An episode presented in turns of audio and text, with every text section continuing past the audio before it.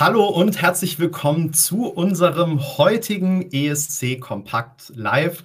Wir haben heute wieder einen Stargast bei uns, einen der Teilnehmer von äh, am deutschen Finale 2024, nämlich heute Rick. Hallo Rick, schön, dass du da bist. Hey, ich grüße euch, ich freue mich sehr. Und ähm, wie immer mache ich das Interview nicht alleine, sondern habe mir auch wieder äh, heute wieder meinen Co-Blogger Peter dazu geholt. Hallo Peter. Ja, hallo Benny und guten Abend Rick. Schön, dich wiederzusehen, darf man ja sagen. Ja, ich freue mich sehr. Nach äh, sechs Jahren. Und äh, natürlich auch einen wunderbaren Abend an alle, die uns heute Abend zusehen und an alle, die äh, das später als Podcast hören. Genau, herzlich willkommen an alle. Schön, dass ihr eingeschaltet habt. Wir haben ja im Vorfeld auch schon ein paar Fragen auf dem Blog eingesammelt, äh, haben uns natürlich auch selbst ein paar überlegt.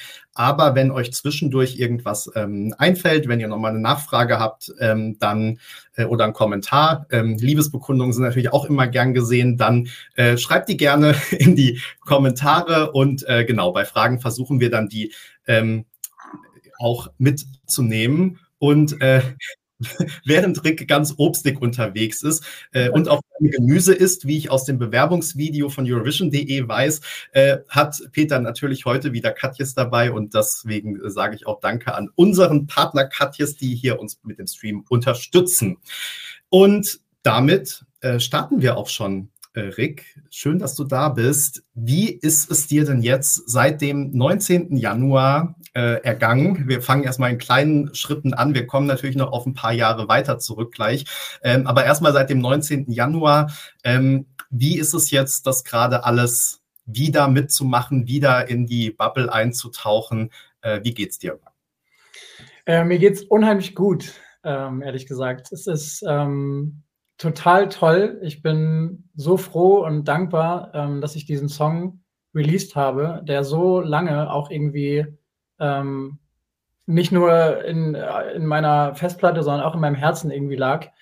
Und ähm, ganz unabhängig von dem, äh, von dem Kontext mit dem Vorentscheid, der für mich natürlich ein sehr wichtiger und ein sehr großer ist, äh, bin ich dafür erstmal total dankbar, weil es auch eine sehr persönliche Geschichte ist und den einfach rauszulassen.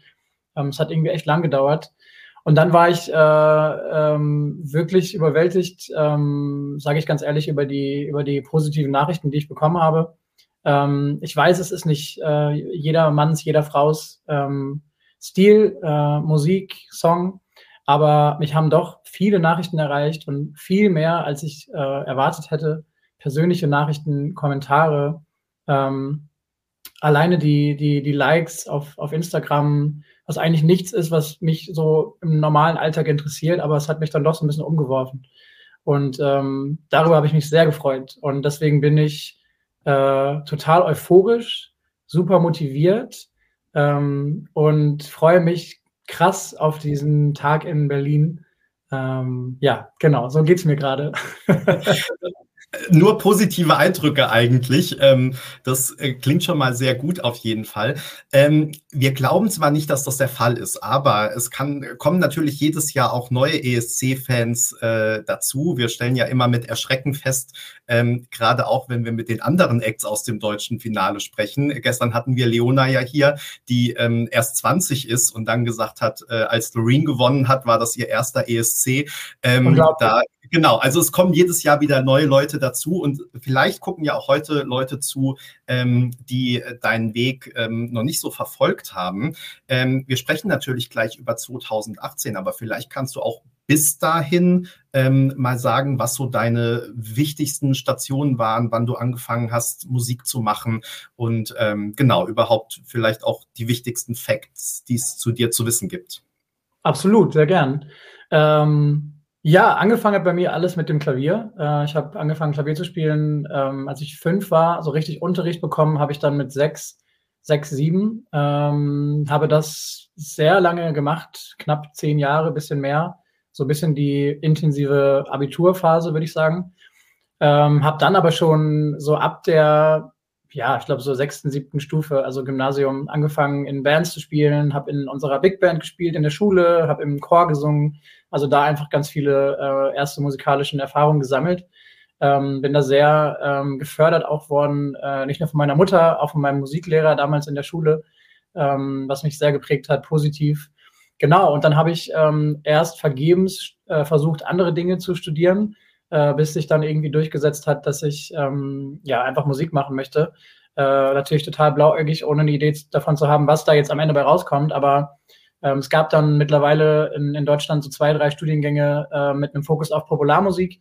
Und dann habe ich mich da beworben und dann habe ich in äh, Hannover äh, einen Platz bekommen und habe dann angefangen, Musik zu studieren. Habe meinen Bachelor gemacht in ja, Popularmusik mit ähm, Fokus auf Gesang, aber habe mich da schon auch so ein bisschen spezialisiert in Richtung Musikproduktion, Komposition.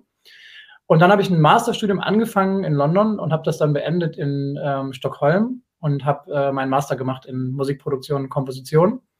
Genau, und während meines ähm, Bachelorstudiums aber schon habe ich ähm, ja äh, nicht nur an meinem eigenen Musikprojekt gearbeitet, ähm, damals noch in einem Duo, aus dem dann mein Soloprojekt äh, hervorgegangen ist, sondern auch schon parallel für andere Auftraggeber, ähm, vor allem eben im Live-Unterhaltungs-Entertainment-Bereich, würde ich sagen, also Zirkus, Theater, Varieté.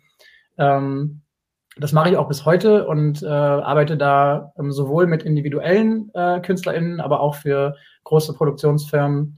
Ähm, und das ist tatsächlich mein, mein Hauptberuf, würde ich jetzt mal sagen. Das war auch ähm, mein, mein Hauptberuf in den letzten sechs Jahren, seit dem, äh, meiner, meiner ersten Teilnahme beim, beim Vorentscheid. Ähm, genau, so ein bisschen gelitten hat natürlich darunter auch die eigene, äh, die eigene Musik, die ähm, ja, einen ganz wichtigen Teil auch in, in mir irgendwie ausmacht und äh, dem ich auch immer wieder nachgehen muss. Aber das ist so jetzt genau so ungefähr die ähm, meine, meine grobe Geschichte, würde ich sagen. Mhm. Wirst du eigentlich heute noch angesprochen auf 2018 auf der Straße? Ähm, auf der Straße selten, aber also, in der Kneipe oder wherever you are. Voll, also gerade natürlich vor allem im queeren Kontext, ähm, was mich immer umso mehr freut, aber voll. Also es kommen immer wieder Leute und sagen, ach krass, ähm, ich kenne dich. Oder auch wenn ich, äh, wenn ich ähm, so wie ja viele Menschen auf Tinder unterwegs bin oder irgendwie jemanden date, dann ähm, es kommt das oft dann doch auch nochmal zum, zum Gespräch. ich habe ich schon mal gesehen. Und dann denke ich, ja, das kann sein. Ja. und um jetzt ähm, die gerade angesprochenen ähm, Neuzugänge vielleicht auch dazu zu holen. Also du hast ähm, 2018 ähm, schon mal am deutschen Vorentscheid teilgenommen. Äh, unser Lied für Lissabon, nicht Liverpool, wie ich letztens geschrieben habe, sondern Lissabon damals. Und äh, mit dem Lied You and I. Und mich würde total interessieren, wie du jetzt heute mit sechs Jahren Abstand auf die Zeit damals ähm, zurückschaust? Was sind da die positiven Erinnerungen geblieben? Ist da die Enttäuschung geblieben, dass es nicht geklappt hat? Was hast du für Gefühle, wenn du daran zurückdenkst an den Vorentscheid? Ja, ähm, grundsätzlich positiv. Also alles, was ich da an Erfahrung sammeln durfte im Vorfeld, aber auch in diesem Produktionskontext, ähm, sind Dinge, die mir sehr viel gegeben haben, äh, wo ich sehr viel mitgenommen habe, ähm, für mich persönlich, aber auch für das professionelle Arbeiten. Ähm, es war äh, einfach ein unglaublicher, unglaublicher Moment auch, also auf der Bühne. Ähm, ich erinnere mich noch an, an dieses, äh, die Matz läuft und dann geht man auf die Bühne und setzt sich dahin und macht sich irgendwie bereit. Ähm, und dann hat Felice, die Tänzerin, meine Hand genommen und auch gesagt, alles wird gut, es kann nichts passieren. Und das war so ein Magic Moment, den ich nie vergesse, glaube ich. Ähm, genau, die drei Minuten auf der Bühne sind wie äh, keine Erinnerung. Also ähm, mhm. der letzte Ton ist gesungen und dann war irgendwie klar, okay, äh, krass, es ist jetzt vorbei, es ist geschafft. Also weil dieser, alles, was er darauf hinarbeitet, ist ja schon krass. Also es ist wie so ein riesiges, äh, wie so ein riesiger Strudel und dann am Ende ist es dann geschafft. Ähm, aber genau, das sind auf jeden Fall die positiven Erinnerungen, die ich daran habe. Ähm, auch da schon dankbar für das Feedback, dankbar für die vielen positiven Nachrichten, dankbar für alle, die, ähm, die mit mir gefiebert haben und das toll fanden, was ich gemacht habe. Ähm, es gab bestimmt auch negative Dinge, die habe ich auch schon mal angesprochen äh, in einem anderen Kontext, ähm, wo es einfach darum geht, dass die, ähm, dass die künstlerische Vision, die ich hatte, nicht zu 100 Prozent so umgesetzt wurde, wie ich mir das gewünscht hatte. Ich verstehe aber, dass ähm, in, in solchen ja, größeren Produktionskontexten äh, auf, auf allen Seiten Abstriche gemacht werden müssen. Ne, nicht nur Abstriche, sondern dass man auch Kompromisse eingehen muss, ähm, weil unterschiedlichste Gewerke, unterschiedlichste Vorstellungen davon haben, ähm, wie sowas aussehen kann oder soll. Ähm, ich bin dann da vielleicht auch so ein bisschen eigen und so ein bisschen sehr ähm, demanding, würde ich sagen. Also ich habe dann immer eine sehr klare Vision ähm, und, und bin dann ähm, auch eher sehr schnell enttäuscht, wenn Dinge nicht so umgesetzt werden, wie ich sie mir vorgestellt habe. Ähm, das sind vielleicht Dinge, die ich, die ich von damals mitnehme und sage, äh, das, das war eher negativ. Aber grundsätzlich ähm, äh, war, das, war das gut und klar und, und schön, dass Michael gewonnen hat, auch wenn ich natürlich traurig war im ersten Moment. Aber es war alles richtig so und es war gut und er hatte den besseren Song und er hatte die bessere Inszenierung. Ähm, und es hat sich auch alles genauso gezeigt äh, in Lissabon, dass das, dass das genau richtig war. Von daher ist das nichts, wo ich jetzt drauf zurückblicke und sage, das, das war unfair, äh, das, äh, das äh, bereue ich oder so, sondern nee, gar nicht. Hab, hm. habt ihr eigentlich noch Kontakt? Nee, zu Michael habe ich, hab ich keinen Kontakt mehr, tatsächlich. Ähm, ich habe äh, zu, ja, Conchita habe ich viel Kontakt, aber das ist ja nochmal eine ganz andere Geschichte.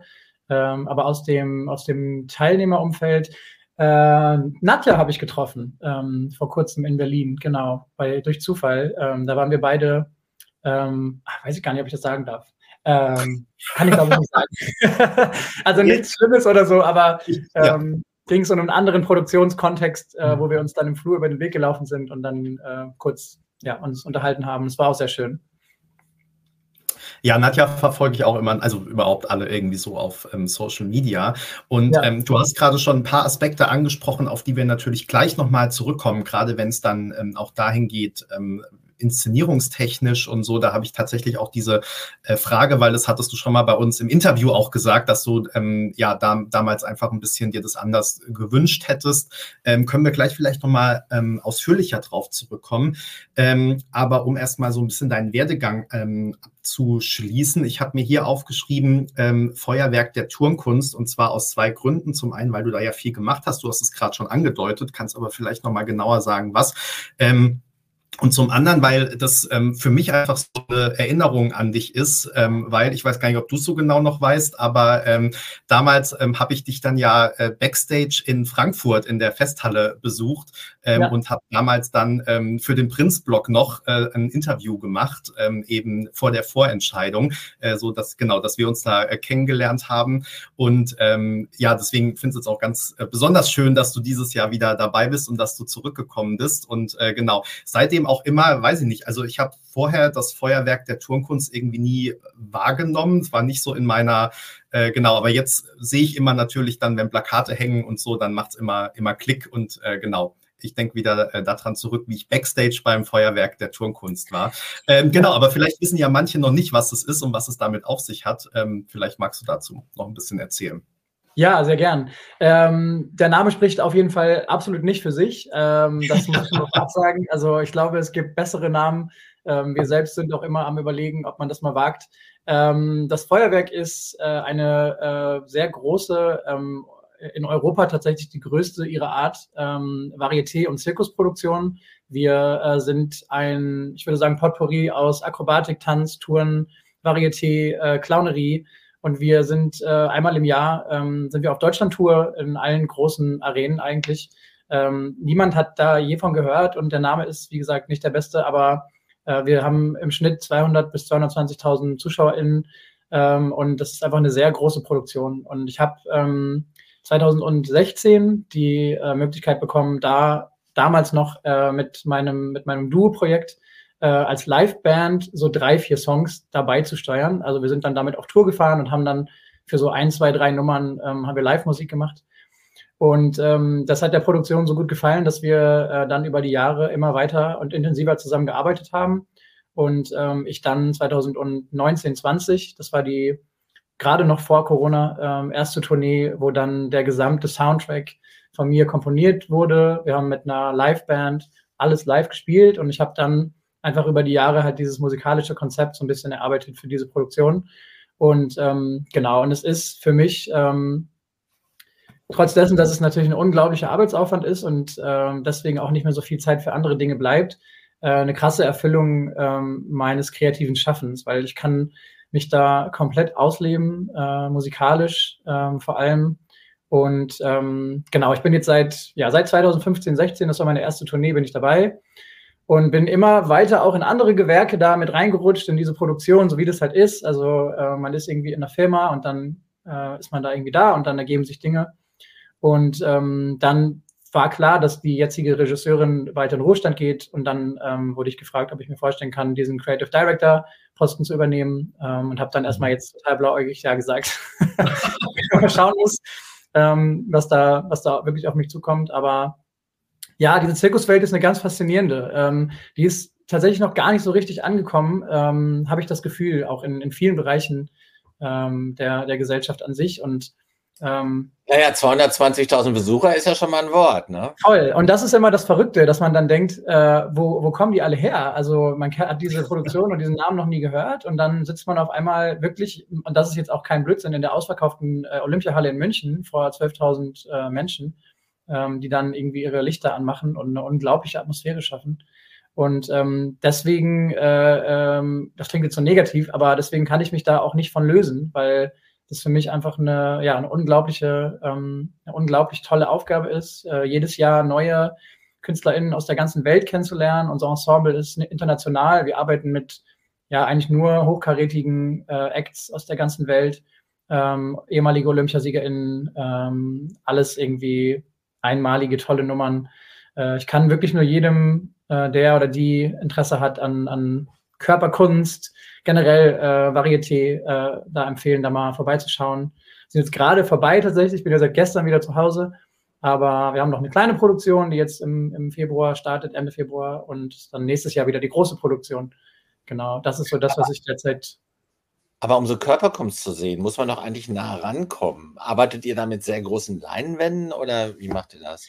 Ähm, also ich würde sagen, wir haben den genialsten Lichtdesigner, äh, der es schafft, auch in diesen riesigen Arenen durch die, durch die Lichtgestaltung äh, das so zu zentrieren, dass man trotzdem ähm, alles sehr gut sehen kann. Aber klar, also was, was uns auch so ein bisschen auszeichnet und auch abhebt von anderen Produktionen, ist, dass wir 360 Grad spielen und dadurch, dass wir halt diese riesigen Arenen bespielen, können wir halt auch spektakuläre Sachen zeigen, die man halt auf kleineren Bühnen nicht zeigen kann. Also wir haben viele Großgeräte dabei, ähm, wir sind immer äh, erste Anlaufstelle für irgendwelche Acts aus der ganzen Welt, die halt sonst so nirgendwo anders spielen können. Also weil halt einfach die Größe der, der Arenen äh, in, in wenigen Produktionen so stattfinden kann. Selbst beim Cirque du Soleil, was für uns so jetzt weltweit betrachtet auf jeden Fall die größte Konkurrenz oder vergleichbare Produktion ist. Ähm, selbst da sind es immer, ist immer mit großen Einschränkungen äh, verbunden, weil die auch nur 270 oder 180 Grad spielen. Ähm, und das ist so unser, ja, unser, unser, wie sagt man, äh, besonderes Merkmal, ähm, was, wir, was wir haben. USP. USP, ganz genau, ja. Und ähm, ich habe äh, sozusagen eine letzte Frage jetzt zu diesem, ähm, zu deinem Hintergrund, ähm, bevor wir dann äh, langsam Richtung ESC wieder wandern, wonach auch ja. gerade schon gefragt wurde in den Kommentaren. Ich hoffe, dass es trotzdem für viele auch interessant war, ein bisschen mehr über dich zu erfahren.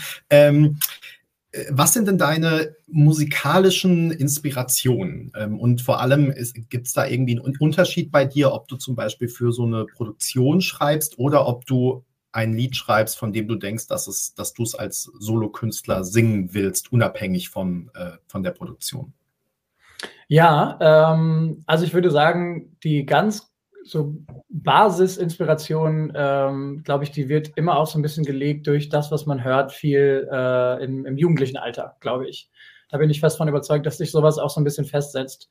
Ähm, ich habe, äh, ich bin mit der Klassik aufgewachsen, also sowohl im Klavierunterricht äh, als auch zu Hause. Ich habe, meine Mama hat mir immer ähm, so, so, es gab so eine Reihe, es war so eine CD-Reihe damals noch, äh, Classic for Kids hieß das. Und dann gab es immer Beethoven für Kids. Und dann wurde immer so die Geschichte erzählt von Beethoven aus der Sicht von Beethoven, der kleine Junge. Ähm, damit bin ich halt so mega nerdmäßig halt aufgewachsen. Da hatte ich dann irgendwann alle Reihen, also von Beethoven, Bach, äh, Tchaikovsky, Rachmaninoff, alles, was es irgendwie so gibt an, an großen Namen. Äh, und ich glaube schon, dass ich dadurch auch sehr geprägt bin. Also ähm, ich höre das jetzt nicht unbedingt viel auch jetzt im Alltag, aber es gibt immer wieder ähm, Momente, in denen ich irgendwie, ja, mir krasse Klavierkonzerte reinziehe oder halt doch nochmal in die Oper fahre, um da irgendwie eine schöne Oper irgendwie mir anzuhören. Ähm, das würde ich schon sagen. Und ansonsten, was ich selbst höre, ist, glaube ich, auch das, was mich so, was mich so inspiriert, so grundsätzlich. Also ich höre schon sehr viel alternativen Pop, würde ich sagen bin ähm, gar nicht so unbedingt im sehr experimentellen Bereich unterwegs, sondern schöne, gute, organisch gemachte äh, Popmusik mit, mit guten, guten Hooks äh, und trotzdem immer so ein bisschen. Sag mal ein paar Beispiele, damit wir das. Ähm ja, voll. Äh, also für mich, glaube ich, so mit am inspirierendsten ist ähm, zum Beispiel Florence and the Machine. So, also wenn man so einen populären Namen nennen möchte, dann würde ich sagen, auf jeden Fall Florence. Äh, Feist ähm, ist eine Künstlerin, mhm. die ich ähm, ja fast schon vergöttere, würde ich sagen. Ähm, wenn man in den, in, den, in den krassen Mainstream gehen will, dann auf jeden Fall Adele. Ähm, krassesten Songs, krassesten Produktionen. Ähm, auch wenn es alles sehr einfach klingt, unglaublich, was sie da, was sie da machen, ähm, wenn man genau hinhört. Ähm, das, das sind so, ja, auch viele weibliche Sängerinnen tatsächlich. Also starke weibliche Stimmen äh, sind die, die mich irgendwie äh, am meisten abholen, würde ich sagen. Mhm. Und ähm, auch so dieses Skandinavische, du hast vorhin ja schon mal gesagt, dass du ähm, in, in Schweden dann äh, zu Ende studiert hast. Bist du eigentlich jetzt noch da oder bist du wieder in Deutschland mittlerweile? Ich bin wieder in Deutschland, genau. Ich bin jetzt durch diese äh, Creative Director-Position ähm, zurzeit wieder in Hannover und mhm. äh, bin auch eigentlich ganz glücklich hier jetzt gerade, ähm, weil ich einfach viele Leute kenne und ein ganz gutes Netzwerk habe. Genau. Peter. Ich habe mir übrigens einen Grauburgunder eingegossen. Ich trinke jetzt mal einen Schluck. Ja, Prost. Ich habe nur Wasser, aber. Ja, okay. Ich dachte, zur yes. Feiertages äh, gönne ich mir das jetzt. Mal. Ja. Also ich habe noch, äh, habe auch noch Kaffee am Start.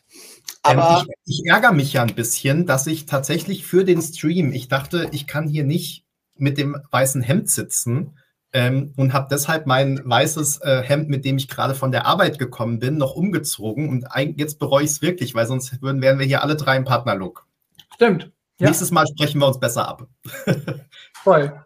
Also ich ähm, grüße an dieser Stelle Basti aus einer von meinen Lieblingsbars hier in Hamburg. Das ist das Paolas in Eppendorf. Und dort der Chef und Barkeeper, oder Barkeeper ist eigentlich Marvin, aber der Chef im Delhi heißt Basti. Und der ist auch wohl zufällig hier über einen so einen Livestream gestolpert. Ne? Oder gleich mehrere und hat gesagt: Peter, du musst unbedingt immer ein weißes Hemd anziehen. Das sieht viel besser aus, als wenn du da in diesem Lacoste-Hemd rumsitzt. das, das, wäre cringe, ich solle immer ein weißes Hemd anziehen. Und da ich auch Basti dann höre, weil er ähm, etwa äh, unserer, der Generation unserer Zuschauer oder der größten Teil unserer Zuschauer entspricht, mhm. also so 20-something, ähm, habe ich mich daran gehalten. Also ich Wahrscheinlich hörst du auf ihn genauso stark, wie, wie du auf mich hörst. Ja, das ist etwa gleich äh, auf Augen. Du kennst auch Basti auch, wir waren ja schon mal da. Ja, ja. Mhm. Ne? Gut. So, ähm, jetzt schon wieder, ich habe kaum noch was gesagt und steige schon wieder mit einer Random-Geschichte ein. Tut mir sehr leid. ähm, ich lass uns darüber reden. Äh, was hat dich bewogen, es nochmal zu versuchen, beim deutschen äh, Finale dabei zu sein oder beim deutschen Finale dabei zu sein? Und vor allen Dingen, wie ist das gekommen? Hast du dich ganz normal beworben oder äh, wurdest angesprochen? Ja, ähm, ich habe mich tatsächlich beworben. Ähm, ich habe diesen Song geschrieben und produziert und habe angefangen, daran rumzuwerkeln und habe gemerkt, ähm, der ist fast wie gemacht dafür. Und ähm, dann habe ich das Gefühl, hat sich dafür immer in, mehr intensiviert und habe ich natürlich auch in die Richtung angefangen, mehr zu produzieren und auch in die Richtung zu arrangieren.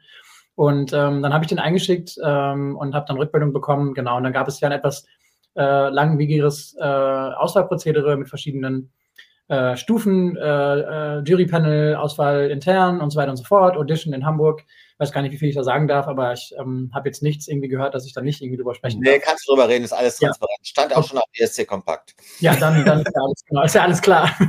Ja. ähm, ja, bewogen hat mich, glaube ich, ähm, weil, also abgesehen davon, dass ich halt für diesen Contest wirklich brenne ähm, und das genauso wie ihr, glaube ich, jedes Jahr leidenschaftlich verfolge, ähm, kann ich mich von diesem Traum einfach nicht lösen. Bis jetzt noch nicht. Also äh, ich würde es auch ein drittes Mal versuchen und vielleicht auch ein viertes Mal. Der Song muss halt passen. Ähm, ich denke, inspiriert hat mich auf jeden Fall meine Zeit in Schweden, ähm, weil die ähm, Begeisterung und die Faszination für das Melodiefestival ist einfach, ähm, einfach so ein zentraler Bestandteil auch der, der Musikkultur da vor Ort. Ähm, das ist nichts, wofür sich irgendjemand grämt oder so, sondern das ist einfach eine einzige große Feier. Ähm, das ist auch eine, eine fast schon so eine Förderungskultur, habe ich das Gefühl. Also die Acts, die da mit in, mit in, die, in die Semifinals reingehen. Ähm, einfach eine tolle Auswahl, ähm, alles unglaublich stark. Ähm, die Schweden und Schwedinnen, die lieben das einfach.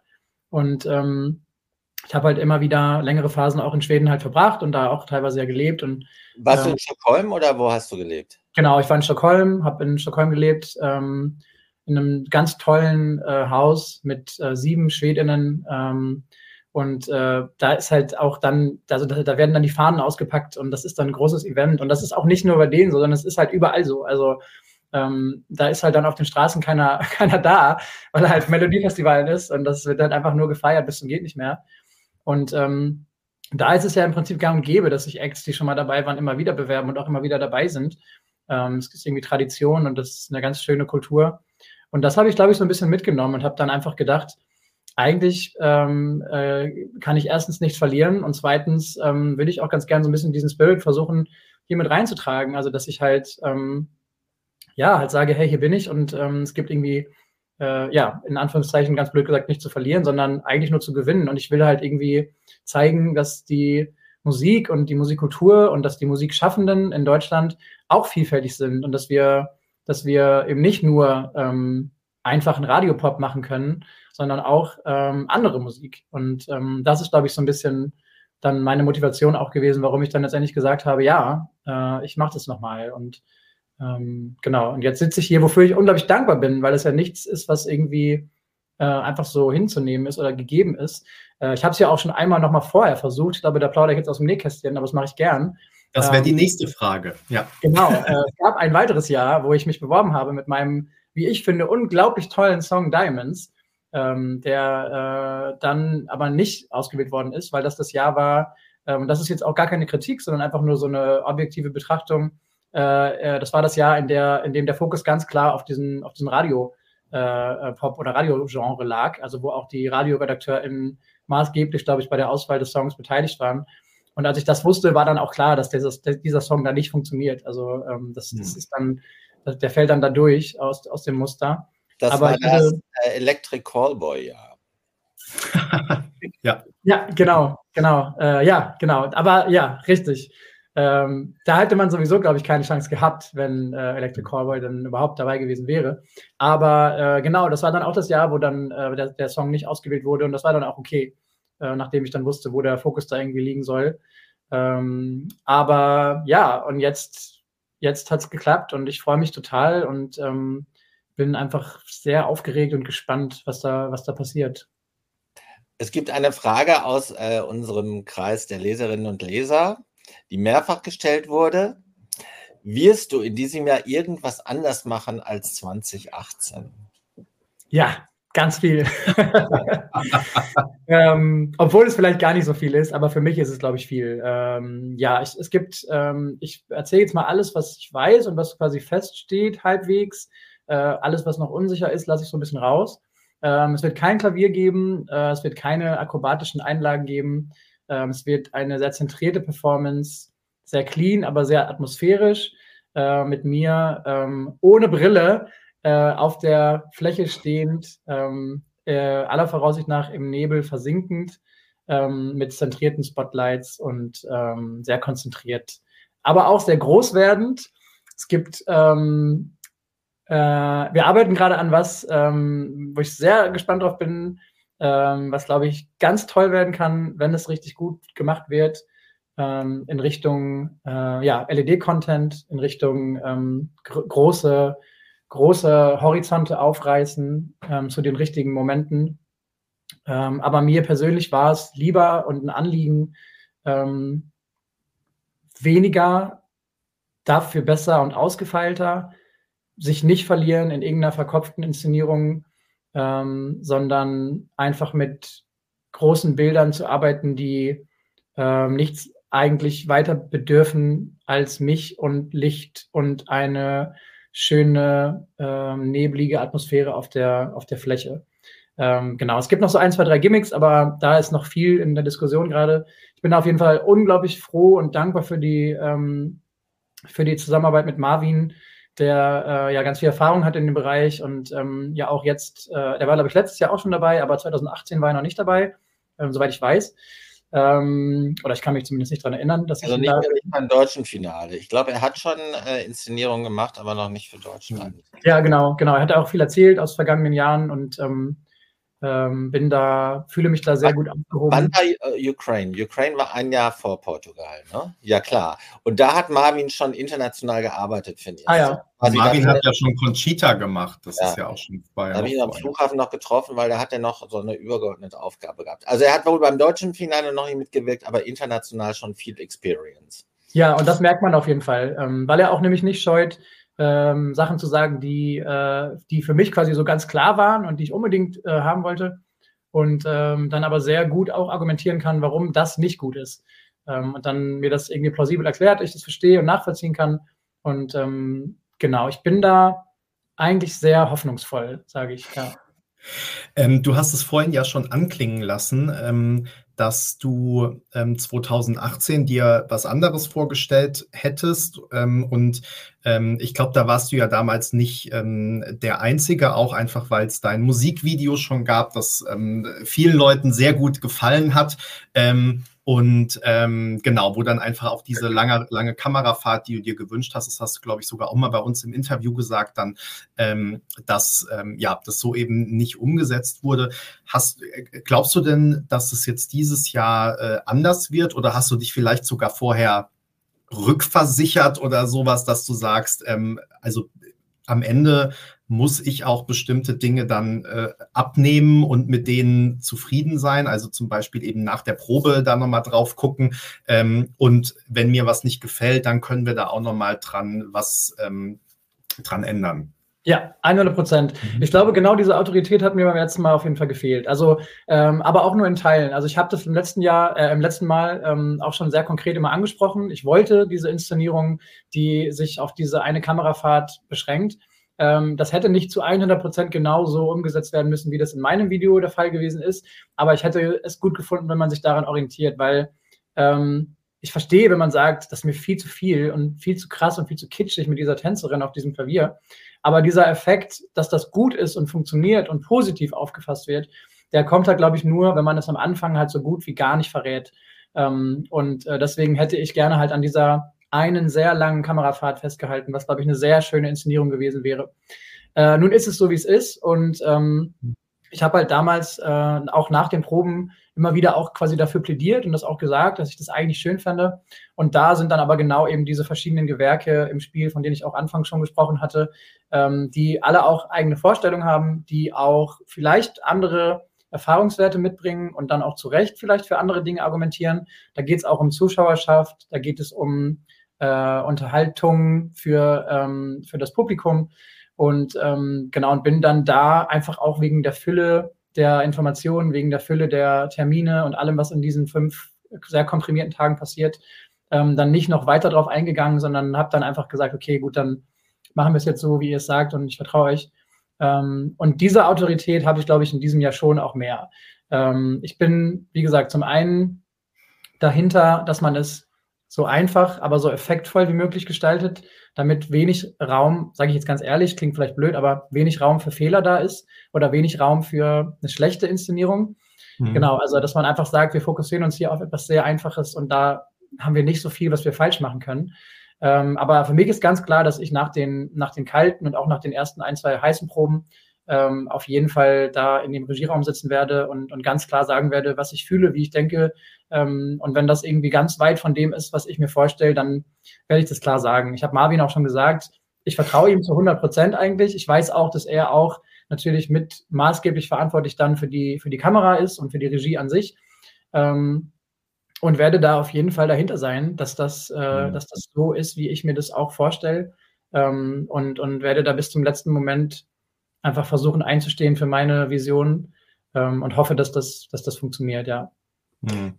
Glaubst du nicht auch, das kommt mir jetzt gerade spontan in den Sinn, dass deine, äh, dein, dein Hauptberuf in Anführungsstrichen als Creative Producer jetzt dieser ähm, Feuerwerkstouren, ähm, ich weiß den genauen Namen nicht, tut mir leid, aber das hast du ja auch gesagt. Dass Feuerwerk, Feuerwerk der Tourenkunst. Ja. Äh, äh, also, dass, dass das nicht auch eine große Rolle spielt, dass du da jetzt tatsächlich in dieser verantwortungsvollen Position viel Erfahrung gesammelt hast, die du 2018 noch gar nicht hattest? 100 Prozent, ja. Äh, das auf jeden Fall. Da ist ganz viel in meinem Kopf auch passiert. Ich habe auch das Gefühl, dass ich dadurch so ein bisschen ähm, ernster genommen werde, äh, nicht nur als, als Musiker und Künstler, sondern eben auch in dem Bereich, also dass mein, meine Arbeit und mein Beruf, den ich ausübe, gesehen wird und verstanden wird, dass ich eben nicht äh, ein absoluter Anfänger bin auf diesem Gebiet und keine Idee oder keine Ahnung davon habe, was ich da möchte. Es sehen, glaube ich, alle, dass ich einfach ein Gesamtbild sehe, was besteht aus Licht, Ton, äh, Bühne, ähm, alles, was damit dazugehört. Ähm, genau, und, und, äh, und da habe ich auf jeden Fall eine, ja, einen anderen Erfahrungswert jetzt und auch eine andere Autorität, als ich das 2018 hatte. Und ähm, ja, hoffe, dass das, äh, dass das so wird, wie ich es mir vorstelle.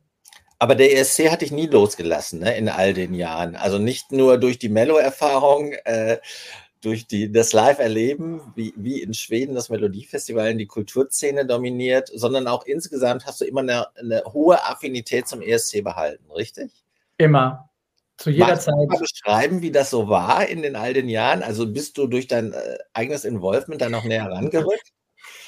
Ja, auf jeden Fall. Ähm, ach, ich würde sagen, ich teile eigentlich, glaube ich, ähm, so ein bisschen all die vielen kontroversen Meinungen teilweise, die auch ähm, die sehr zentrierte Bubble teilt, glaube ich. Also es gibt viele Dinge, an denen ich mich echt, ähm, die mich echt geärgert haben, auch so, also im, im Auswahlprozess.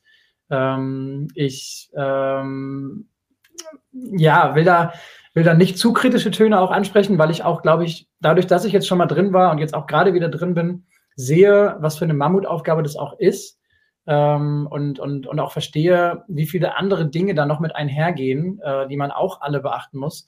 Ähm, ist dann immer viel leichter gesagt als getan. Aber äh, meine Affinität ist, ist, ist riesig und ich ähm, fiebere jedes Jahr aufs Neue mit und ich bin ähm, ja und bin immer natürlich auch äh, dahinter, dass irgendwie auch, auch wir als, als, ja, als Big Five-Nation irgendwie gut abschneiden. Hat jetzt in den letzten Jahren nicht so gut geklappt, aber das wissen wir alle. aber es ändert sich ja jetzt 2000. Ja, hoffentlich. Sag mal, hast du internationale Songs oder ESC-Benchmarks, äh, besondere Ereignisse, Meilensteine, die dir besonders viel bedeuten und die dich so ein bisschen geprägt haben, auch als Musiker?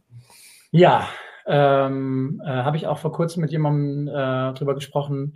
Also ähm, ganz vorne für mich ist, glaube ich, Salvador ähm, weil mhm. ich da gesehen habe, dass äh, es eigentlich gar nichts bedarf, außer einem fantastischen Song und einem unglaublich charismatischen Sänger. Ähm, und dann, dann ist alles gesagt eigentlich. Ähm, ich glaube auch nicht, dass es nur ähm, war, weil das Teilnehmerfeld ansonsten irgendwie den Raum dafür gegeben hat. Ich glaube, es wäre egal gewesen, ob er als erstes gestartet wäre oder als 26. Und es wäre auch egal gewesen, ob es da noch 100 andere Balladen gegeben hätte der hat es so auf den Punkt gebracht und ähm, ja, das ist auf jeden Fall ein ganz, ein ganz krasser Moment ge gewesen für mich. Äh, genauso aber auch Conchita, das muss ich auch sagen. Also einfach Conchita als, ähm, als Person, als Figur, als Legende ähm, der, der queeren äh, Bewegung, würde ich sagen, ist irgendwie was, was mich sehr, ähm, sehr gefesselt hat und, und sehr motiviert hat, auch in vielerlei Hinsicht. Ähm, Jamala ist für mich ein, ein unglaublicher Auftritt gewesen, ähm, auch weil ich, äh, weil ich ja weiß, wie, wie viel sie auch selbst macht. Also schreibt alles selbst, produziert alles selbst und dann steht sie da auf der Bühne und man sieht genau, dass sie alles, was sie da interpretiert, ähm, auch wirklich genauso meint und man, man fühlt es einfach und dann muss, muss auch gar nichts anderes mehr passieren irgendwie. Das sind, glaube ich, so die drei, die drei Beispiele, die mir jetzt äh, konkret einfallen, würde ich sagen obwohl es da natürlich ganz viele Dinge auch gibt. Ich habe mich auch total gefreut, dass Netter gewonnen hat, äh, obwohl ich die, ähm, will ich nichts Falsches sagen, Zypern, ne, glaube ich. Zypern hm. oder Zypern, nicht Griechenland. Ja. ja, genau, Eleni, ja. Habe ich natürlich auch voll gefeiert, ne? Also ich meine, wer hat nicht diesen Moment gefeiert da in diesem Fuego, Fuego, ja. äh, diesem unglaublichen Outfit und auch sie als Person.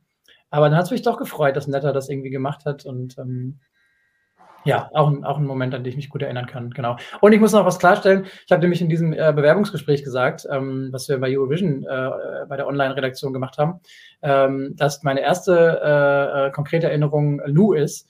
Mhm. Ähm, ich glaube, das war aber nur, weil dieser Song sofort in meinen Kopf ähm, reingeschossen ist. Ich habe natürlich äh, Wade Hade Duda, Wade Hade Duda da auch noch äh, gesehen und erlebt. Das war, glaube ich, so der erste Moment, den ich wirklich konkret mitgenommen habe.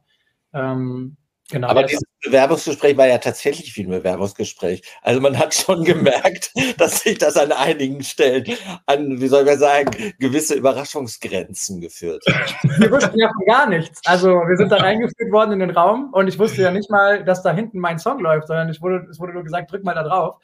ähm, alles andere war auch äh, nicht kommuniziert. Aber ich finde es trotzdem sehr schön. Das war ist sehr, sehr nett geworden und sehr charmant und ähm, ja, fand es war, war, war sehr nett. Ja, das war, ich fand es so awkward, dass ihr äh, nicht wusstet, dass ihr da euren Song selbst hört. ja. Und dann weißt du ja nicht, was soll ich denn jetzt machen? Ja, voll. Und es war tatsächlich bei mir so, dass ich dachte, okay, gleich wird es kritisch, äh, weil ich irgendwie da auch in diesem Moment generell so emotional war. Ähm, das war der, der erste Überraschungsmoment und der zweite war mit Sicherheit die, ähm, die Windmaschine. Äh, einfach da saß und dachte, okay, alles klar. äh, jetzt ist es passiert und gut. Aber ich war überrascht, wie gut es trotzdem bei dir geklappt hat. Also ich habe ja am Anfang gedacht, was soll da groß passieren mit der Windmaschine, aber es war dann doch ein bisschen was zu sehen. Ja, ja ordentlich was passiert, ja, weil, weil ich mir immer die größte Mühe gebe, alles so schön zu gestalten, dass es nicht auffällt, aber. Das fand ich übrigens, die Ehrlichkeit da fand ich sehr sympathisch. Voll. Ich meine, das ist, glaube ich, einfach, ja, das ist, glaube ich, was, womit, ähm, womit äh, Männer. Mega sympathisch. genau, also da das struggle, das struggle ich mit. Aber äh, gleichzeitig auch wieder nicht. Also es gibt Momente, in denen es mich sehr beschäftigt und dann gibt es Momente, in denen ich denke, ey, wir sind alle Menschen und who cares in the end. Ähm, genau. Aber wenn die Windmaschine kommt, dann wird es auf jeden Fall gefährlich für mich. ich glaube, ich verzichte lieber auf die dann in Malmö oder wo auch immer es vielleicht dann landet. Ähm, wir müssen natürlich gleich noch über deinen Song ein bisschen ausführlicher sprechen, aber äh, Bertie hat hier gerade in den Kommentaren die Frage gestellt, die mir tatsächlich auch auf der Zunge lag. Du hast vorhin oder jetzt schon zum zweiten Mal ähm, ja auch anklingen lassen, A, dass du die sehr du Conchita magst und ähm, B, aber auch, dass ihr euch mittlerweile kennt und ihr seid ja auch zusammen aufgetreten. So, und jetzt sucht Conchita ja noch einen Act, um deinen Sieg zu verhindern. Oder den Sieg von euch allen acht, die jetzt ähm, feststehen. Äh, ja. Wie ist das jetzt so? Hast du, hast du dir schon die Freundschaft gekündigt oder wie läuft das? Nein, das ist alles gut. Wir sind da in sehr freundschaftlicher Konkurrenz, aber wir versuchen uns gegenseitig zu supporten und zu unterstützen. Ähm, ja, genau, nee, die, der Kontakt zu Conchita hat sich nach dem Vorentscheid 2018 dann ähm, ergeben und in, intensiviert. Ähm, äh, weil ich erst dachte, ich ist irgendein Fake-Account, äh, der mir gratulieren will zu dem Auftritt, bis ich dann gemerkt habe, es ist tatsächlich äh, Conchita. Und dann war ich in Wien und wir haben Kaffee getrunken und waren zusammen auf dem Liveball und seitdem ist diese Beziehung da, tauschen uns regelmäßig aus und ähm, sind in Kontakt. Genau. Und ähm, ich wusste tatsächlich nicht, dass sie involviert ist ähm, in, in, die, in dieses Auswahlprozedere, bis das dann verkündet wurde, ähm, dass es diese Sendung geben wird. Und ähm, hatte vorher aber auch schon kurz Kontakt ähm, bezüglich ESC. Und mhm. ähm, genau, habe es ein bisschen erzählt, äh, dass es da, was ich natürlich eigentlich nicht durfte, aber ähm, ja, mit engeren, es wurde, es wurde gesagt, doch, mit engeren Vertrauten darf man sich darüber austauschen. Und dann hatte ähm, Conchita nur geschrieben, dass sie selbst da auch noch nicht so viel sagen darf, aber dass wir uns dann eventuell vielleicht sehen in Berlin. Genau, und ähm, nee, ich bin sehr gespannt. Ich verfolge das auf jeden Fall auch sehr interessiert. Und ähm, genau, war, war auch da so ein bisschen, ähm, also erst dachte ich, cool, weil es so, ja, diesen Spirit auch zurückholt in, in, in die Gesellschaft und es irgendwie auch so ein bisschen was ist, womit man sich identifizieren kann. Dachte dann aber auch, ganz schön viel Produktionsaufwand, äh, ganz schön viel Zeit, ähm, die man sonst auch hätte investieren können in andere Dinge ähm, von, von vornherein. Also, dass man irgendwie sagt, hey, komm, wir nehmen uns jetzt diese fünf RedakteurInnen, die sich damit beschäftigen, ein halbes Jahr und lassen die mal äh, schon mal Konzepte entwickeln für Bühneninszenierungen, für was weiß ich. Ähm, verstehe aber natürlich den Ansatz und ähm, finde den letztendlich auch schön und finde auch diesen Wildcard-Gedanken irgendwie schön und bin sehr gespannt. Ähm, genau, ich habe die Songs schon gehört, beziehungsweise ich darf oh. nichts dazu sagen. Ich, ähm, ich darf nicht sagen, wer wie, bis wohin gekommen ist. Ich habe aber alle Songs schon gehört. Und ähm, ja, und habe deswegen einen, einen, einen Überblick darüber, was da noch, äh, was da noch kommen kann. Und äh, bin sehr gespannt, ähm, was, die, was die Fangemeinde äh, dazu sagt. Ja. Ja, wir sind auch gespannt, was dann nächsten Donnerstag ist. Also nächste Woche Donnerstag ist es dann ja schon so weit, dass wir die Songs hören ähm, beziehungsweise jetzt übermorgen schon dann wissen, welche vier im Finale stehen, ja zumindest auch mal. Ähm, genau. Letzte mal ganz kurz dazu. Äh, sind das vier Songs, die du gehört hast, oder äh, kriegt da jeder von den verbleibenden acht jetzt noch einen? Ähm, ich glaube, das darf ich gar nicht sagen. Ich habe auf jeden Fall alle Songs gehört, die es gibt.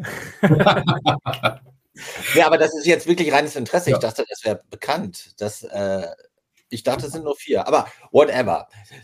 Nee, ich glaube, also, also die nächste Folge ist doch Songwriting und das heißt zumindest alle, die jetzt noch dabei sind, arbeiten in irgendeiner Form an den Songs und eben nur vier führen die dann auf. So, ah, okay. so habe ich so war mein Verständnis. So war auch mein Verständnis, genau. Aber okay. will, will da nichts Falsches sagen oder irgendwas, was äh, mir gefährlich werden kann. Ja. Alles, alles gut. Äh, nicht, dass dir noch Punkte abgezogen werden. Ja, genau. Strafpunkte. Ähm, letzte Frage, bevor wir jetzt wirklich zu Oh, oh Boy kommen. Ähm, irgendwann gab es auch mal diese, ähm, diese Nachricht, dass du ähm, in, im dänischen Vorentscheiden-Song hast. Ähm, Danke, dass du das ansprichst. das war tatsächlich eine, also ich habe da schon gar nicht mehr dran gedacht und es wurde in den Kommentaren gepostet als Leserfrage. Ähm, ja. Genau, deswegen, äh, das, das hat uns brennend interessiert natürlich. Voll, sehr gut auch, weil ich hätte das, glaube ich, sonst auch gerne selber angesprochen, äh, weil ich so ein bisschen mitbekommen habe, dass das quasi so ein bisschen rumgeistert als ähm, äh, falsche oder, oder geheuchelte äh, Promo äh, zu Eigenzwecken. Ähm, das war tatsächlich so und ich hatte äh, äh, einen Song geschrieben und produziert und der war fertig und es gab auch schon eine Künstlerin, ähm, die diesen Song interpretieren sollte. Das war alles fix und ich habe das dann einfach ein bisschen voreilig und frühzeitig kommuniziert weil es nämlich danach dann äh, zu vertraglichen Diskussionen gekommen ist und ähm, mir ja unterschiedliche Sachen vorgelegt worden sind von damals äh, Universal äh, Dänemark, ähm, mit denen ich 0,0 äh, zufrieden war und dann tatsächlich dann kurz vor knapp sagen musste, ähm, unter diesen Umständen kann ich diesen Vertrag nicht unterschreiben und ich kann meinen Song so nicht hergeben, ähm, weil das wirklich mehr als, ich würde jetzt nicht von Knebelvertrag sprechen, aber das war mehr als unverschämt. Ähm, und da habe ich dann einfach sagen müssen, es tut mir leid, bei aller, bei allen Türen, die da aufgehen kann, bei allen Optionen, die sich da ergeben können, ähm, ziehe ich diesen Song zurück. Und ähm, genau, hatte das aber natürlich euphorisch und, und ähm, ja, sehr freudig einfach selbst vorher schon kommuniziert. Äh, und das war, glaube ich, so ein bisschen der Fehler. Aber ähm, das hat stattgefunden. Es gibt äh, Be Beweis, E-Mail-Konversationen. es gibt dazu einen Vertrag. Also wenn da jemand nochmal wirklich das ähm, ganz genau sehen möchte, kann ich das natürlich alles vorlegen. Aber es war nie irgendwie meine Absicht, da irgendwas, ähm, irgendwas für eigene Promozwecke zu nutzen oder so. Äh, letztendlich war das ähm, ja einfach ein Fehler von mir. Ich bin ja sehr, äh, sehr eigenständig, habe kein Management, ich äh, mache alles selbst. Und manchmal ähm, ja, flutscht dann was durch und was man vielleicht vorher irgendwie hätte nochmal absprechen müssen. Und das war damals mhm. auf jeden Fall der Fall, genau. Ja, nee, das sollte jetzt natürlich überhaupt nicht auch sozusagen hier eine ähm, Prüfung sein oder äh, also, dass wir dir in irgendeiner Form da irgendwas unterstellen wollten, sondern äh, ja, mich hat jetzt einfach nur wirklich auch oder beziehungsweise, wie gesagt, die Frage kam dann nochmal auf und äh, ist da immer interessant, auch so hinter die ähm, Kulissen zu gucken. Ähm, nicht, dass Absolut. ich dir jetzt nicht, nicht geglaubt hätte, dass es äh, nicht wirklich so nee, war. Ist ja vollkommen legitim. Also mhm. äh, gibt ja schon Leute, die das auch machen, um das eben dann zu nutzen. Aber ähm, das, mhm. das, das würde ich nicht tun. Also ähm, ja. Klar, also ich meine, Falschbehauptung wäre ja nun auch wirklich ähm, äh, totaler Mist, aber ähm, was, was ich immer finde, ähm, ist, dass wenn Leute denken, also jetzt gerade auch bei den Bewerbungen für den Vorentscheid zum Beispiel, wenn sie die öffentlich machen, dann ist es gut für ihr, ihre Karriere, dann spricht es ja total für den ESC. Also ich finde es immer äh, super und von mir aus auch, wenn sie eine Absage haben, dass sie dann noch so tun, als wären sie weiter im Bewerbungsprozess oder so. Ich denke irgendwie immer, ähm, ja, also wenn man wirklich praktisch den ESC zu so einer Schlagzeile macht und ähm, dann ist es für den Wettbewerb eigentlich nur gut, wenn er im Gespräch ist und mehr Leute erreicht sozusagen. 100 Prozent. Ähm, ja. Absolut, ja, total. Rick, dein Song heißt Oh Boy und ähm, war für dich gleich klar, du hast vorhin jetzt schon so ein bisschen ähm, darüber gesprochen, warum du dich wieder entschieden hast, dich zu bewerben, aber war gleich klar, okay, es ist dann dieser Song oder hast du zwischendurch auch nochmal überlegt ähm, oder war klar, der Song oder keiner dieses Jahr? Ähm, ja, jein. Also es gab zwei Songs, ähm, mhm. aber es war für mich von vornherein eigentlich klar, dass das ähm, äh, wenn ich es wirklich wissen will, auf Oh Boy hinausläuft. Ähm, es waren zwei Songs in der engeren Auswahl. Es war, wurden zwei Songs auch von der internationalen Jury bewertet. Mhm. Ähm, es wurden beide ungefähr gleich bewertet, aber mit ähm, doch einem, einem, Vorsprung dann bei Oh Boy, ähm, sodass dann für mich auch klar war, dass ich dann mit, mit diesem Song auf jeden Fall weitergehen möchte. Ähm, genau. Oh Boy ist, glaube ich, äh, ja, ein unheimlich persönlicher Song für mich. Ähm, Du machst ja schon selbst die Überleitung. Also äh, genau. Kann ich, ich kann auch noch mal die ganzen Raum. Äh, wie, wie, ist er entstanden und worum geht's? Das sind die nächsten beiden Fragen, die du äh, ja, glaube ich, eh ja. schon angesetzt hast, jetzt zu beantworten. Ja, Oboy erzählt von ähm, der unerwiderten Liebe äh, gegenüber dem besten Freund, ähm, was mir jetzt nicht zum ersten Mal passiert und ähm, total schwierige, schmerzhafte Situation ist, weil ähm, man Angst hat, äh, diese unglaublich nahe Bezugsperson zu verlieren, die sehr viel ähm, für einen bedeutet. Ähm, und gleichzeitig weiß, dass man wahrscheinlich aus der Situation nicht rauskommt und sich nicht aufmachen kann für Neues, äh, wenn man nicht für eine bestimmte Zeit vielleicht auch auf Abstand geht. Und ähm, dass diese, diese Verzweiflung so ein bisschen, äh, daraus ist der, ist der Song entstanden. Das ist auch bei mir was, was ich grundsätzlich mache. Also in Situationen, in denen es mir wirklich sehr schlecht geht und in denen man das Gefühl hat, es äh, wird einem so der Boden unter den Füßen weggerissen, ähm, ist für mich der erste Weg zum Klavier. Einfach nur, weil das auch dann erstmal eine Ablenkung ist. Es geht dann gar nicht so sehr darum, dass ich dann mich da hinsetze und dann denke, oh, ich schreibe jetzt einen ganz traurigen, schönen Song, sondern es ist einfach für mich eine unglaublich gute Ablenkung. Also ich glaube, jede Person hat da einen eigenen, einen eigenen Weg, äh, mit solchen Dingen umzugehen, sei es irgendwie irgendwas äh, binge-watchen oder spazieren gehen oder keine Ahnung. Bei mir ist es halt immer der Weg ans Klavier und ähm, daraus ist dieser Song entstanden, genau. Und ich glaube aber auch, dass man das ähm, mit Sicherheit auch universeller auffassen kann. Also wenn man jetzt die Situation explizit nicht selbst erlebt hat, ähm, kann man das, glaube ich, auch beschreiben als ja, so einem Schrei nach Verzweiflung, aber auch gleichzeitig eben dieser, ähm, diesem Wunsch nach Befreiung und dass man äh, besser, besser früher als zu spät versucht, ähm, eine Lösung zu finden und, und andere Wege zu gehen, äh, weil es eigentlich nur mit jedem Tag, der vergeht, nur, nur noch schmerzhafter wird, ähm, wenn man da in dieser Situation verharrt. Und ähm, genau, genau diesen Schrei gibt es auch in, in dem Song an sich. Und es war mir auch sehr wichtig, dass der bleibt. Ähm, das ist jetzt erstmal so grob gesagt, glaube ich, die, die Story von, von Oh Boy. Hm.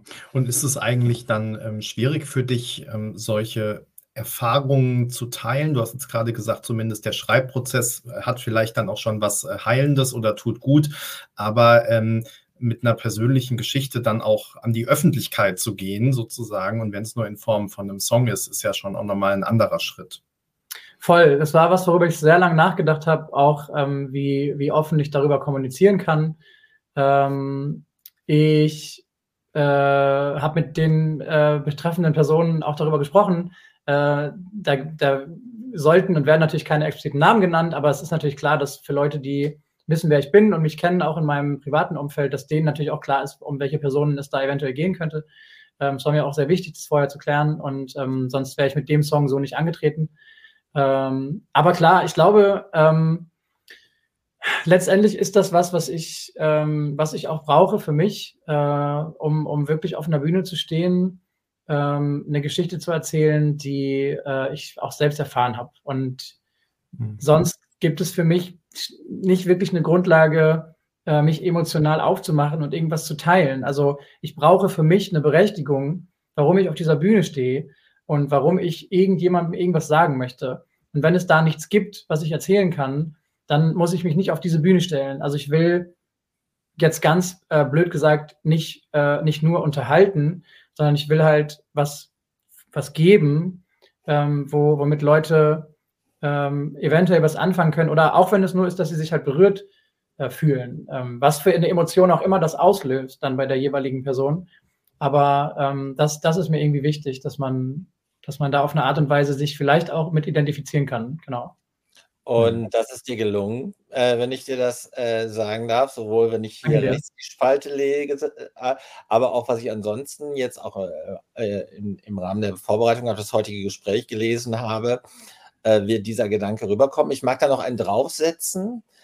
es ist ja nicht nur eine schmerzhafte Erfahrung, die du da sehr wahrhaftig wiedergibst, sondern du sagst ja auch, ich weiß nicht, unsere Mutter hätte gesagt, alles ist für was gut also es kommt ja auch rüber, dass man mit dieser Erfahrung, aus dieser Erfahrung ja trotzdem was Positives an, äh, an Erfahrung und auch an Weiterentwicklung gewinnen kann. Und ähm, ja, und ich musste wirklich an diesen Spruch von Mutter denken. Also immer, wenn es echt schlimm war, die dann sagte, komm, alles ist für was gut. Ne, die ja. dann ähm, auf diese Art und Weise dem noch einen positiven Spin gab. Und das gelingt hier ja auch.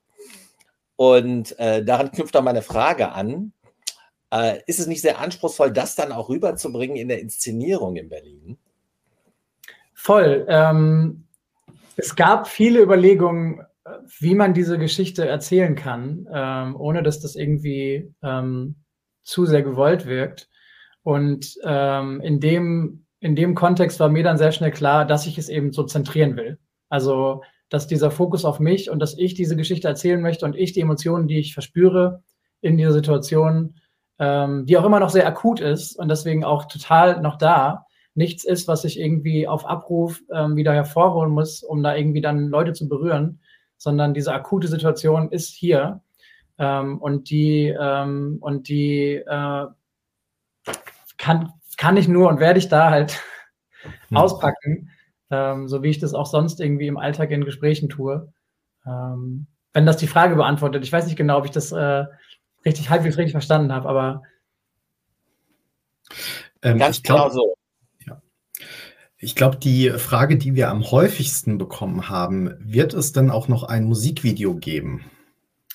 Ja, es wird eine äh, Art Musikvideo geben. Es wird eine Live-Session geben, äh, beziehungsweise eine Session mit Streichern, einem Streichquartett, die wir aufgezeichnet haben.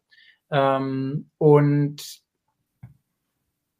schwieriges Thema, aber vielleicht, ähm, vielleicht verstehe ich das auch mal auf ein anderes Gespräch. Äh, es wird unter Umständen auch noch ein richtiges Musikvideo geben, ja. Äh, aber dieses Musikvideo wird es ähm, erst geben können, wenn ich unter Umständen den Vorentscheid gewonnen habe. Genau. Mhm. Ähm, dann wird es definitiv noch ein Musikvideo geben. Vor dem Vorentscheid wird es jetzt eine Live-Session geben. Genau. Okay. Klare Frage, klare Antwort. Ja. Gut. Ähm, Peter, wir haben jetzt eigentlich hier noch Fragen zur Inszenierung, aber die haben wir vorhin schon abgeräumt, wenn ich das richtig sehe. Also Rick, nochmal großes Kompliment. Wir äh, sind eigentlich ja schon mit der Zeit durch und wir haben ja, ja, wir bereiten uns ja immer vor mit, mit Fragen. Das ist wirklich das erste Mal, dass wir mit dem Fragenkatalog nicht mal durchkommen, weil das, das Gespräch halt in Time wirklich sehr intens war. Also dafür mhm äh, für, deine, ähm, für deine Offenheit und auch ähm, den Vertrauensvorschuss. Vielen Dank. Aber ja, danke euch. Ähm, ich habe alle Zeit der Welt. Also wenn ihr Fragen stellen wollt, äh, Also, Benny, du wolltest wahrscheinlich überleiten zu meinen Standards. Äh, du oder? hast noch eine Frage, das weiß ich, Peter. Genau. Die jetzt fast so ein bisschen, also ein bisschen äh, flach ist, meine, meine jetzt anschließende Frage. Nachdem du so äh, äh, intens von deinen ESC-Milestones gesprochen hast, unter anderem halt Yamala angesprochen hat und Salvatore Sobral, äh, da habe ich Gänsehaut gekriegt, als von Salvatore gesprochen hast, obwohl äh, du hast jetzt nicht Dinge gesagt, die jetzt, äh, die ich nicht auch hätte, äh, von denen ich nicht vermutet hätte, dass du sie sagst, aber du hast sie halt so gesagt, dass ich tatsächlich wieder dann Salvador auf der Bühne saß. Na, und das ist halt eine Hymne jetzt auch in Portugal. Ich wohne in Hamburg im Portugiesenviertel und der wird gefeiert, verehrt na, ja. von den Portugiesen. Jetzt kriege ich wieder Gänsehaut, wenn ich davon erzähle.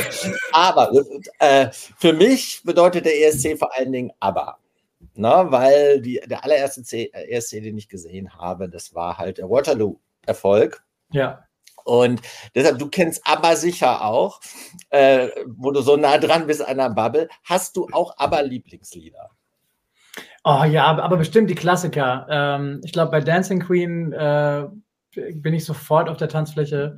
Äh, Waterloo ist natürlich ein Standard.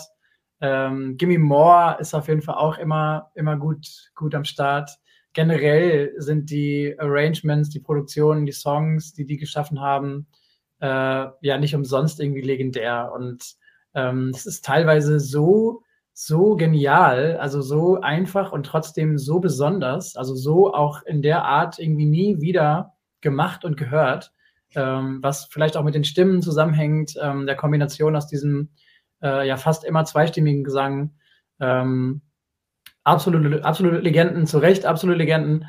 Äh, bin sehr gespannt, was da unter Umständen in Malmö auf uns wartet. Ähm, äh, vielleicht sieht man sie ja tatsächlich nochmal zusammen auf der Bühne. Ähm, mal schauen. Vielleicht gibt es ja. Persona wird das schon sein, also weil Agneta muss ja nicht fliegen. Also das wird schon so passen.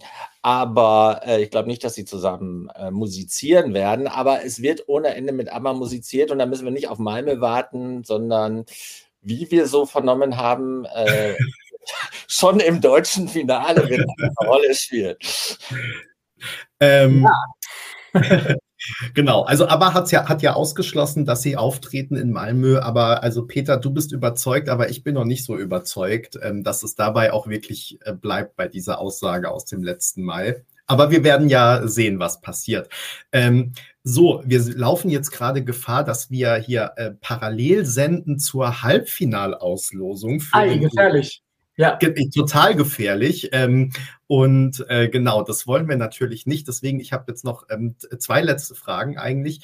Ähm, nämlich zum einen auch eine Frage, die häufig gestellt wurde. Äh, Gab es denn einen Grund dafür, dass Oh Boy am 12.2. erschienen ist und nicht äh, am 12.1. und nicht am 19.1.? Das hat ähm, viele bewegt. ja, dazu kann ich wirklich gar nicht so viel sagen, außer dass das auf Fehlkommunikation zurückgeht ähm, äh, hinter den Kulissen. Aber ähm, ich glaube, letztendlich war es hoffentlich nicht der, der, der Fehler, der passiert ist, sondern ähm, vielleicht sogar eher positiv. Ähm, ich bin da doch dankbar gewesen für die Arbeit, äh, die dann geleistet wurde, sodass ich da auch schon vorher auf diverse, diversen Playlisten stattgefunden äh, habe und ähm, glaube, das hat dann dem Ganzen keinen äh, keinen Abbruch getan. Aber es war jetzt kein äh, konkretes Marketingkalkül, sondern mhm. einfach nur äh, ja, blöde Kommunikation und dann war der eine Woche vorher draußen. Ja. Ich glaube, wahrscheinlich ist auch am 16. Februar äh, ganz, e-, also manche Songs waren ja noch viel früher draußen, weil sie halt einfach schon veröffentlicht waren. Andere kamen am 19. Also ich glaube jetzt nicht, dass das für den Vorentscheid äh, in Ich glaube auch nicht. Aber du weißt, alles ist für die ESC-Bubble immer interessant und insofern ja, haben wir die Frage auch abgeräumt.